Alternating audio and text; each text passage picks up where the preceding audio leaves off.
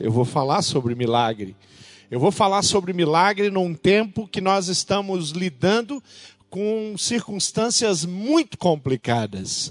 Eu vou falar sobre milagre num tempo em que nós estamos com as nossas mãos erguidas, clamando por vidas, clamando para que o Senhor intervenha em uma pandemia que nós estamos vivendo, curando e restaurando pessoas. Eu vou falar sobre milagre num tempo em que nós precisamos, nós precisamos ouvir a voz de Deus com clareza. E é exatamente por isso que eu escolhi esse texto. Eu escolhi um, um, dos milagres, eu escolhi um dia, um diazinho na vida de Jesus, um episódio de tantos que Jesus participou, de tantos momentos é, preciosos, aonde Jesus esteve com alguém, aonde ele fez algo extraordinário, aonde ele, ele, ele deu doou o coração dele, o amor dele, para que alguém recebesse algo que precisava naquele momento. E o milagre é justamente o que Jesus fez naquele instante. O milagre participou da vida de Jesus todos os dias. O milagre fazia parte do ministério. O milagre atraía as multidões para perto de Jesus. Mateus 19, 26, não é esse texto que eu vou pregar, mas eu quero citá-lo. Diz que para os seres humanos isso não é possível, mas para Deus tudo é possível. Aqui naquele, naquele episódio, onde os discípulos estão conversando com Jesus e eles estão falando: olha, será que os ricos vão entrar no reino de Deus? Será que isso é possível? Olha, nem o, é, é, é mais fácil um camelo passar pelo buraco de uma agulha do que um rico entrar no reino do céu. Aí Jesus dá uma frase, aí Jesus dá, ele, ele, dá, ele, ele nos permite ter um ensinamento que faz a gente parar e refletir e pensar. E ele vai dizer isso: olha, aquilo que para os seres humanos é impossível, para Deus é possível. Para Deus, tudo é possível. Quando nós observamos os evangelhos, quando nós caminhamos com os evangelhos, o que acontece é que nós temos ali um, um, um, um roteiro belíssimo do dia a dia de Jesus. Se você costuma ler os evangelhos, se você já leu os evangelhos, se você tem estudado os evangelhos, se você leu os evangelhos essa semana, você leu algo impressionante que envolve a vida de Jesus. A, a, Bíblia Sagrada tem quatro livros que nós chamamos de evangelhos. Tem o livro de Mateus, o livro de Marcos, o livro de Lucas, o livro de João. Esses livros, eles relatam o dia a dia do Senhor Jesus. E como é gostoso você poder ler alguma coisa e acompanhar uma história, ler um trecho, ler uma, Jesus ensinando, ler Jesus curando. Como é bom isso. Eu gosto de ler romance e eu li um dos dos romances que eu li que mais gostei nos últimos, já faz alguns anos que eu li, mas ele marcou, foi um que realmente eu comecei a ler, eu não consegui parar. É um livro chamado Caçador de Pipas. E aquele livro, Caçador de Pipas, é a história de dois meninos.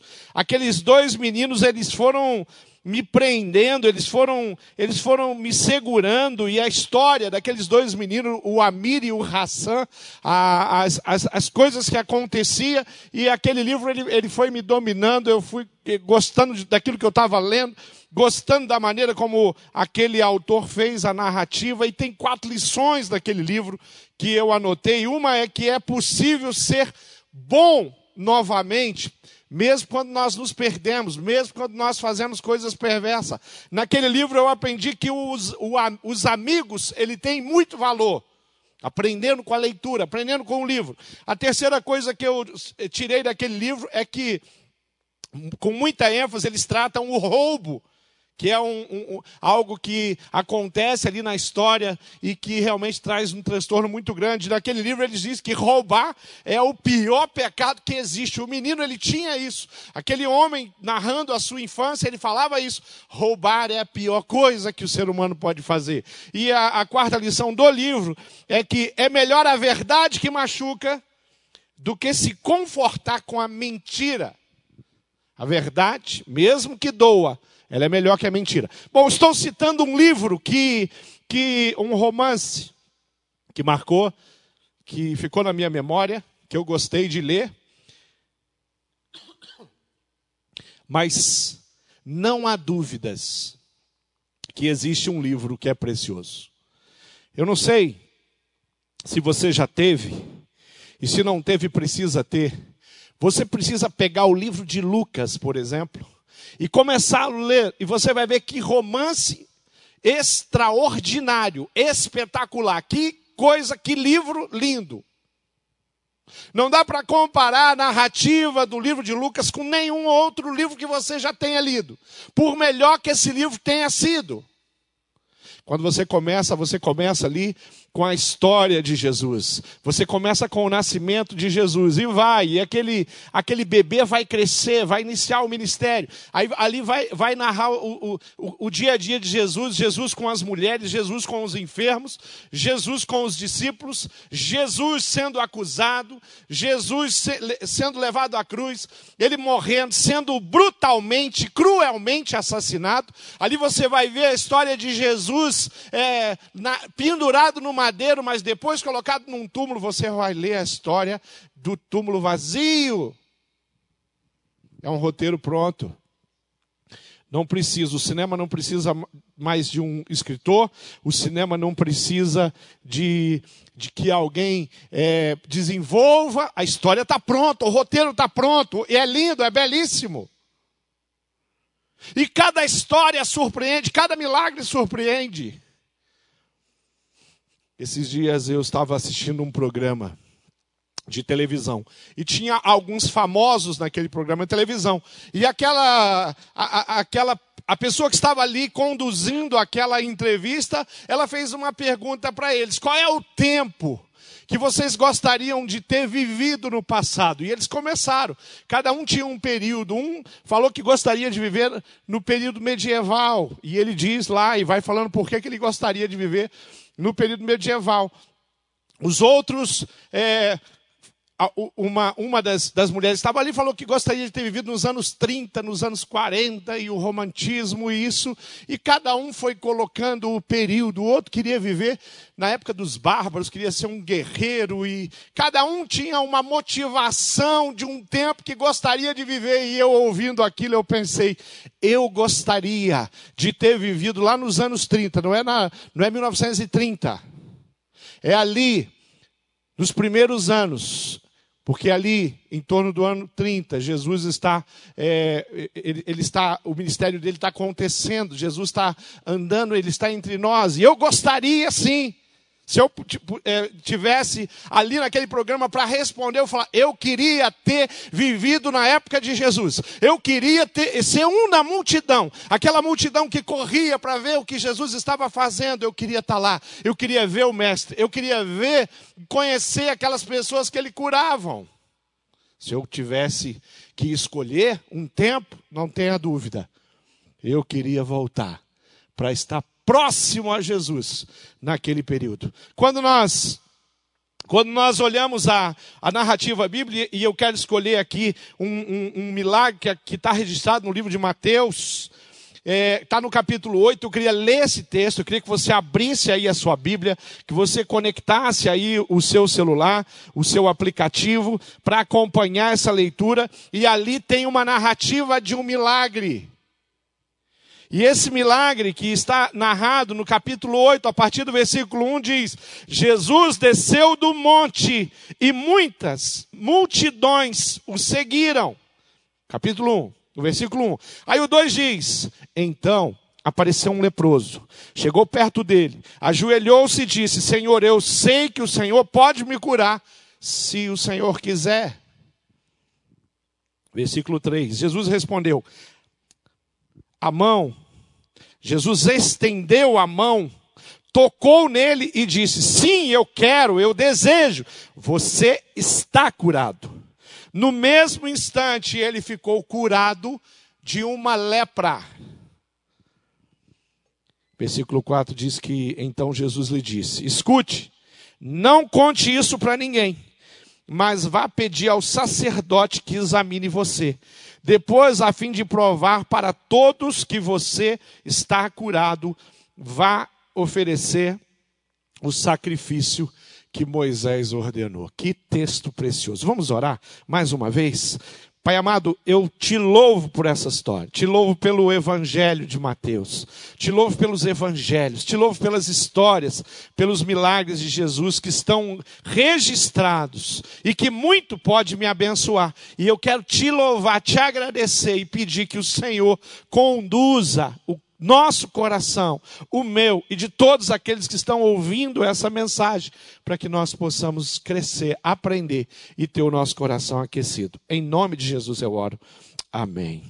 Queridos, eu não tenho dúvida que os milagres chamam a nossa atenção, mas eu queria eu queria separar, eu queria retirar três atitudes que estão registradas nesse texto e que pode nos abençoar. Primeira atitude que eu quero chamar a atenção nesse, nesse, nesse dia especial, nesse episódio, é a atitude de fé que aquele leproso apresenta. Uma atitude de alguém que acredita. Então o leproso chegou perto dele, o leproso ajoelhou-se diante dele e ele disse: Senhor, eu sei que o Senhor pode me curar. Ouvindo testemunho que nós ouvimos da Carol é poder, no momento de dificuldade, no momento que você está desempregado, no momento em que você tem a sua casa, os seus filhos para alimentar, para sustentar, você dizer, falar: Eu sei que o Senhor é o meu sustentador. E que é Ele quem, é quem Ele quem vai garantir.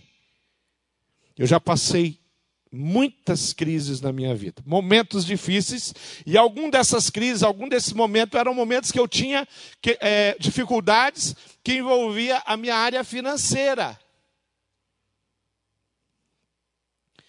Mas o interessante nisso tudo é que, voltando, olhando para trás, os meus 49 anos de vida, o Senhor nunca deixou de me alimentar e alimentar a minha família. Nem na minha casa, junto com a minha esposa, junto com os meus filhos, nem na casa onde eu nasci, junto com os meus pais, em 49 anos de vida, em alguns momentos a coisa apertou muito. E meu pai viveu uma experiência muito difícil quando a Zélia Cardoso de Melo recolheu todos os recursos. Naquela época, meu pai tinha.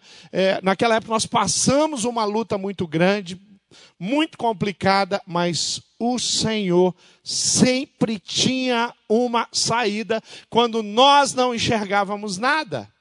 Estou falando de algo da minha adolescência. Estou falando de uma crise intensa que a minha família viveu. E olhando para trás hoje, naqueles dias não era fácil. Olhando para trás hoje, a pergunta é por que que nós ainda nos preocupamos tanto naquele período? Por que, que a gente ficou tão agitado? Por que, que eu vi os meus pais tão agitados? Se agitava preocupado por não ter recurso para colocar o alimento na mesa. E o alimento na mesa nunca faltou.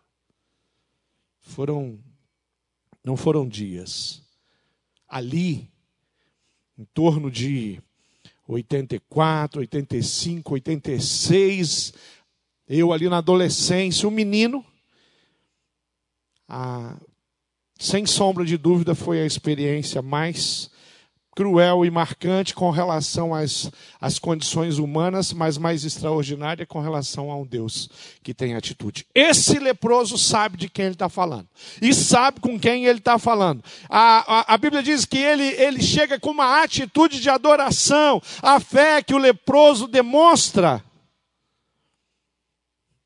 no poder que Jesus tinha a crença, a credibilidade que ele dá a Jesus aqui é simplesmente extraordinária. Ele tem uma frase de reconhecimento aqui no versículo 2. Eu sei, eu sei, ele disse. Ele tem uma declaração cheia de certeza. O problema que eu tenho para o Senhor não significa nada. Deixa eu tentar fazer você entender o que, que era ser um leproso. Se você tiver hoje uma doença chamada Hanseníase, que é exatamente a doença que esse homem tinha. Nós não chamamos, a medicina não usa esse termo lepra nos nossos dias. Tá? Se você tiver essa doença hoje, você tem tratamento. Mas naquela época você não tinha. Se você tiver essa doença hoje, você vai tratar. Essa doença é, é uma doença, no nosso país em especial, poucas pessoas sofrem com isso, porque graças a Deus os avanços, a medicina, os medicamentos, os tratamentos são eficientes. Se você voltar um pouco no, na história do Brasil, você vai ler sobre leprosários que existiam. Hoje não existem leprosários simplesmente, mas existem hospitais, existem especialistas. Mas naquela época era uma doença incurável. Ninguém, quando você é, era cometido pela lepra, quando no seu corpo físico aparecia isso, você automaticamente já era colocado para fora. As cidades, elas eram estruturadas, eram pequenas, as cidades, algumas eram fortificadas, algumas tinham muros, significava que você deixava a cidade e ia viver à margem, você ia viver ali em torno depender das esmolas. Significava que você tinha que usar um sino, porque quando você passasse, porque era uma doença contagiosa, quando você passasse, você tinha que gritar: leproso, leproso, para que as pessoas saíssem de perto. E quando alguém estava em algum lugar fazendo alguma coisa e ela ouvia alguém gritando leproso, leproso, essa pessoa já saía de perto para ficar longe. Então era uma doença que trazia um, a rejeição da sociedade, da sua própria família, você é colocado para fora, todo mundo quer ficar longe de você. Alguém vai chegar próximo, não vai se relacionar contigo, vai chegar próximo, vai deixar comida por misericórdia. E assim você vai se alimentar. Essa é a situação. Você não pode mais ir à igreja. Você não pode ir lá fazer uma oferta. A lei proibia você de se aproximar, porque você tinha uma doença contagiosa. Então a lepra trazia uma maldição muito grande na vida de um homem. Esse homem sabia exatamente o que significava estar ali, sofrendo de uma enfermidade como essa. Que situação difícil. Hoje nós estamos experimentando essa epidemia, essa pandemia, ah, o Covid-19, essa doença, o coronavírus, nós estamos experimentando isso. E hoje, se você espirrar, as pessoas ficam meio cabreira com você, te olhando de lado. Hoje, se você tiver os sintomas, os médicos estão falando, vai para o isolamento. Fica longe dos seus filhos, fica longe da sua esposa, do seu esposo. É uma necessidade, é uma recomendação. Mas você não está sendo expulso da sua casa. Você não é lançado fora da cidade. Você não está vivendo à margem, você está sendo tratado. Por mais que nós ainda não tenhamos uma vacina, existe algum recurso. Graças a Deus, nós não vamos andar pelas ruas ou chegar em algum lugar e alguém que tiver cometido pelo Covid-19 gritando: Covid, Covid, Covid. Mas essa era a realidade do leproso. Se ele não fizesse isso, ele até poderia ser morto. Aquele leproso vivia numa situação muito delicada, mas ele adora o Senhor Jesus. Ele se dobra diante da soberania do Senhor Jesus. Ele adora o Senhor Jesus. Ele tem fé. A primeira atitude que nós é, encontramos dele, fé é a chave para vislumbrar o agir de Deus, o poder de Deus. Fé é uma virtude, é uma dádiva que nós temos. Eu lembro de uma história da minha infância, estou saudosista hoje, voltando na infância. Uma história que eu aprendi na minha infância, nunca mais eu me esqueci sobre fé. Uma ilustração simples, aonde um homem estava diante da, da sua plantação e de um período de muita seca, e ele havia plantado, e a falta de chuva estava ali prestes a comprometer a, a colheita, e a colheita para o agricultor é onde ele, ele, ele consegue vender o seu fruto, onde ele consegue manter a sua terra, e quando você perde uma safra, para um agricultor, é, isso significa que ele pode perder até mesmo as, as terras dele.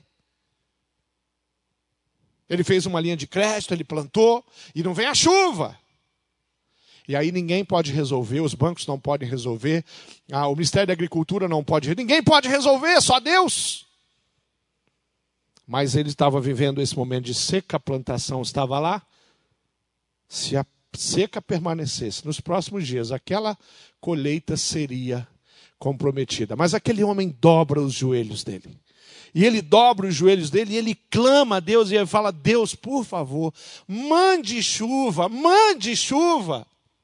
Perto dele tinha uma criança, a sua netinha. E aquele homem, ele vai sair, ele vai deixar aquele lugar, ele chama a criança, vamos. Ele ia a algum lugar, a criança ia com ele. Quando ele está para sair, a criança pergunta assim: vovô, o senhor não vai pegar o guarda-chuva? E ele fala: Como assim pegar o guarda-chuva? Nem está chovendo, para que, que eu vou pegar o guarda-chuva? Mas o senhor não pediu para Deus que viesse a chuva? Então tem que pegar o guarda-chuva. A fé da criança é uma fé genuína. Ela estava com a razão.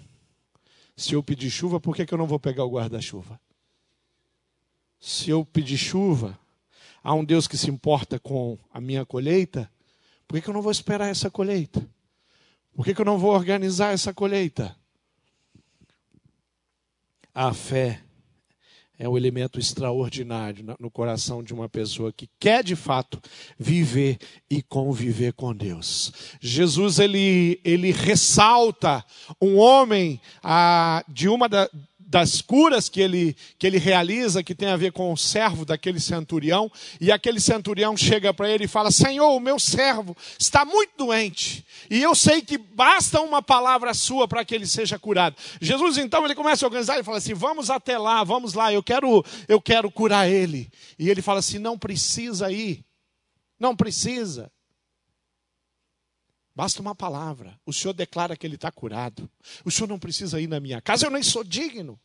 Apesar de ser um militar, apesar de ser um homem é, respeitado naquela cultura, em especial um oficial do império. Ele fala: não precisa, basta uma palavra sua.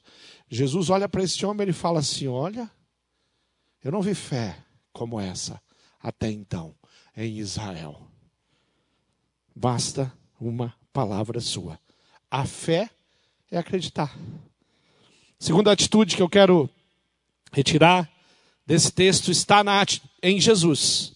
Primeira fé, a atitude daquele homem, daquele doente, daquele leproso. A segunda é a atitude do coração de Jesus. Jesus estende a mão dele e ele tocou naquele homem. E aquele homem é? A Bíblia diz que instantaneamente aquele homem ficou curado de uma lepra. Oh, eu tenho uma doença que me excluiu.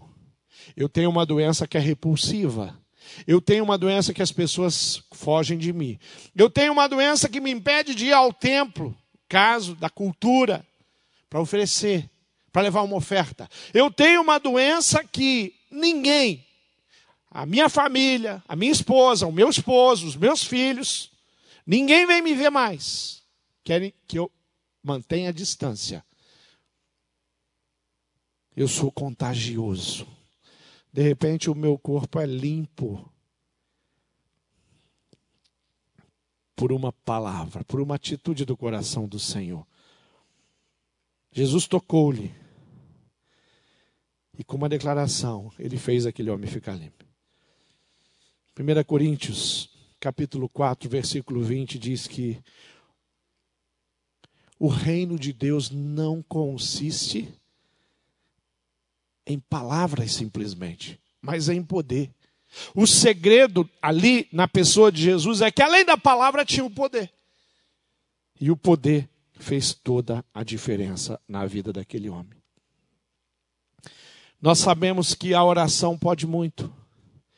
A Bíblia diz que a oração feita com justiça, a oração feita por um, alguém com um coração sincero, com um coração puro, com um coração justo, ela pode muito em seus feitos. Nós sabemos como nós temos que nos apresentar diante de Deus, nós precisamos apresentar com fé, nós precisamos acreditar no poder. E precisamos entender que Jesus tem sim poder para resolver todas as questões. Eu estou passando por lutas na minha casa, eu estou passando por lutas no meu casamento, eu estou passando por lutas com os meus filhos, eu estou passando por uma enfermidade, eu estou passando por lutas é, na área profissional. Eu preciso crer, orar e esperar, porque o meu Deus é um Deus de poder. Eu não faço isso pelos motivos egoístas. Eu não faço isso por, por, pelos motivos de que eu preciso ou deva ser próspero ou mais próspero do que alguém. Eu faço isso porque o meu Pai, aquele que me ouve em secreto, aquele que conhece esquadrinha o meu coração, ele se importa com a minha realidade, ele se importa com as minhas necessidades, ele se importa com aquilo que eu estou passando. E a oração feita com justiça, com coração puro, com verdade, não é com falsidade, não é com incredulidade, mas a oração que vem do coração, a, a, a, a oração que brota de um coração humilde, essa atinge o coração de um pai e um pai de amor. Há um texto na Bíblia que diz: se o seu filho lhe pedir pedra, o que você dará a ele? Se ele, pedir, se ele pedir pão, você vai dar uma pedra. Se o seu filho lhe pedir pão, o que você dará? Você vai dar uma, uma pedra para ele? Se ele tiver com muita fome, ele tentar comer, ele vai estragar, quebrar os dentinhos dele. Mas se o seu filho te pedir um pão, você vai dar um pão. Imagina o seu pai que estás no céu. Quando você perde uma necessidade, você não está pedindo algo para a sua vaidade, para o seu orgulho. Você não está pedindo algo com seu coração cheio de presunção, mas você está pedindo algo que você precisa. E Deus está pronto a te abençoar. Em toda e qualquer circunstância, quando eu tenho mais do que eu preciso, ou quando eu tenho pouco diante do que eu preciso, o nosso coração tem que ser imutável com muita fé, crendo no poder. E a terceira e última atitude que eu tiro aqui é algo que o Senhor pede para aquele homem que tem a ver com a obediência. A atitude que ele precisa agora assumir. Ele pediu uma cura, ele recebeu uma cura. Através do poder.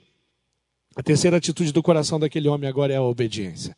O texto diz assim: Então Jesus lhe disse: Escute, não conte isso para ninguém mas vá pedir ao sacerdote que examine você. Depois, a fim de provar para todos que você está curado, vá oferecer ao sacrifício que Moisés ordenou. Ele era conhecido como o leproso, um homem que tinha lepra. De repente, esse homem entra pela cidade e as pessoas estão assustadas. O que, que esse cara está fazendo aqui? Por que, que ele chegou? E a, o Senhor fala: vai lá apresentar o sacerdote. Fala para ele: pode me examinar. O Senhor Jesus me curou. Ele fala: não conta para ninguém pelo caminho. Jesus não está se protegendo, ele está protegendo ele. Olha, não, não, não gaste tempo. Se você ficar falando aí pelo caminho, os mestres da lei, eles vão vir questionar e vão querer botar você para fora. Não, vá direto ao sacerdote. Chega lá, pede, pode me examinar, porque Jesus limpou o meu corpo. E você vai ser examinado. E, você, e o, o, o, o, sacerdote vai ver que você não tem nenhuma mancha, você não tem mais nenhuma ferida no seu corpo. Agora você vai e faça a sua oferta. Seja e continue sendo um adorador. A atitude que o Senhor Jesus está pedindo aqui é a obediência. Em outros casos, Jesus fez uma, um, um, pedido diferente. Quando ele, quando ele libertou aquele, o, o gadareno de tantos demônios, quando aquele homem está limpo, os demônios foram embora, expulsos. Jesus pede uma coisa para ele, diferente do que pediu para esse leproso, ou agora ex-leproso. Jesus fala: vá, volta para sua casa e conta para os seus, para sua família. Vá lá, se apresenta. Antes, um bicho, um homem que quebrava os grilhões, um homem que todo mundo tinha medo. Agora, um homem transformado. Quando aquele endemoniado ou ex-endemoniado agora chegou na casa dele, eu acho que a família olhou assim: o que, que ele veio fazer aqui? Sabe uma família que tem um dependente químico que já roubou tudo da sua mãe, roubou tudo dos seus irmãos, roubou tudo dos vizinhos mais próximos ali. Aí de repente esse esse esse dependente químico que trouxe tanto transtorno aparece lá no portão. A família daquele homem tinha medo dele, porque a cidade tinha medo dele. O lugar dele era no cemitério. Ele vivia no cemitério, onde as pessoas não, não, não, estão lá, ou os mortos não iam reclamar a presença dele. Era o lugar onde eles viviam, morava num túmulo, dormia num cemitério. Mas o que vai acontecer é que Jesus vai lá e se apresenta. De repente ele vem, ele não está com aquela, aquela cara horrível de um endemoniado, ele não tem aquela atitude, ele não tem aquele linguajar de Satanás. Agora ele está falando normal, a sua mãe está ali, não acredita que o filho dela, que aquele olhar lá da infância retornou. Para aquele Jesus falou: vai lá, volta e fala para os seus, conta, vai lá se apresentar para que eles possam ver também Jesus dá um direcionamento. Vá lá. Faça do jeito que eu estou falando. Viva do jeito que eu estou falando. Jesus fez, algo incrível na minha vida. Ah, o maior milagre que ele exerceu, que ele executou na minha vida, e esse milagre precioso que ele exerceu na minha vida, é a verdadeira razão pela qual ele veio no mundo. Jesus não veio no mundo para sair pela multidão curando as pessoas, ele fazia isso todos os dias. O livro de João diz que se fosse registrado todos os casos, todos os milagres que Jesus fez, não caberiam nos livros. Jesus fez muitas coisas que nós não temos o registro hoje para compartilhar. Mas Jesus não veio a esse mundo para curar os leprosos. Ele não veio a esse mundo para simplesmente fazer com que as pessoas. Ele veio a esse mundo com um propósito: salvar. E ele, nesse mundo, ele curava, ele manifestava a graça e o amor dele, as pessoas eram restauradas. O mais importante na minha vida não é o meu sustento, não é a minha saúde. O mais importante da minha vida é a salvação. E eu quero fechar dando ênfase ao maior e mais importante milagre que esse Deus de poder, que reconhece a fé no coração de uma pessoa, que esse Deus de poder, que tem direcionamentos para como eu e você devemos viver em plena comunhão com Ele, andando com Ele, parceria, todo dia na presença dEle. Esse Deus de poder é aquele que, sim, vai fazer a diferença na minha vida eternamente. Sabe aquele corpo curado da lepra? Sabe aquele homem que tinha um braço ressequido e que o braço dele cresce, volta ao normal? Sabe Lázaro que estava morto e ressuscitou? Voltou a morrer. Sabe aquele corpo da lepra? Aquele corpo não existe mais. Aquele homem morreu. E ele foi sepultado, enterrado, e aquele corpo foi consumido. Durante aquele tempo de vida foi muito importante aquela cura para ele. Mas o coração, a alma dele foi curada por Jesus. E isso é eterno. Apesar da importância e do valor dos milagres de Jesus, o maior milagre que Jesus exerceu sempre foi, sempre será, salvação. Apesar de tantas coisas lindas que Jesus fez quando habitou entre nós, o grande propósito de Jesus na terra foi salvar a humanidade. O mais triste é pensar que aquele homem, se ele não tivesse aquela fé e tivesse saído e entrado na cidade ou ido até o lugar onde Jesus estava e com o coração acreditando fizesse aquela declaração linda: O Senhor, se quiser, pode me curar. Se quiser, pode me curar.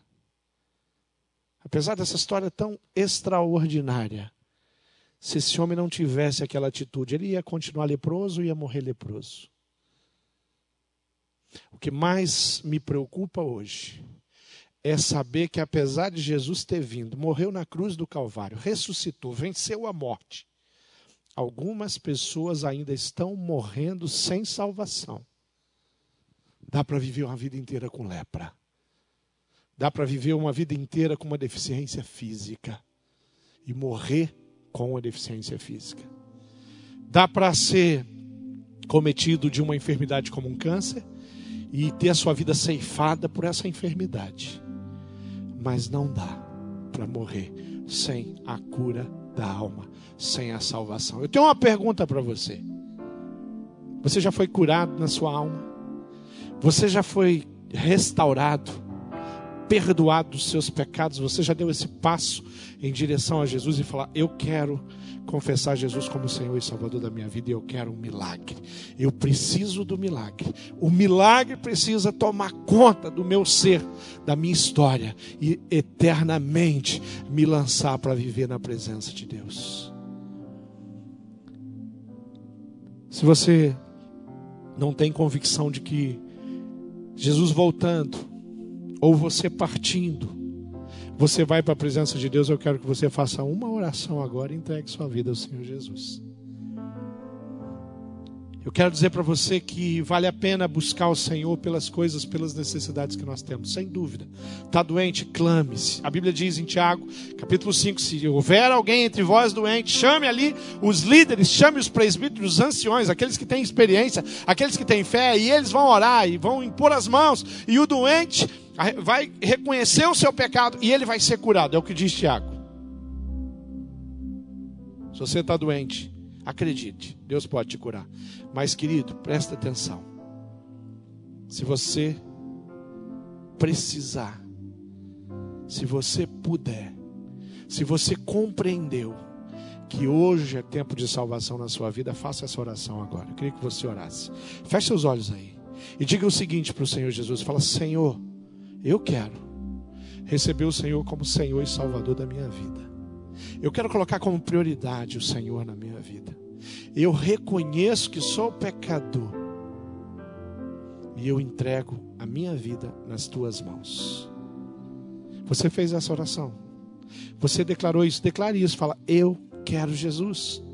Eu aceito Jesus como Senhor da minha vida. Você fez isso. Eu queria que você entrasse aí no chat. Eu queria que você mandasse uma mensagem para a gente. Eu queria que você pegasse o e-mail da IBB. Põe lá, ibb, arroba ibb.org.br. Manda uma mensagem, fala, eu entrego a minha vida, Senhor, nós vamos entrar em contato com você. Aí você tem um link que você pode preencher.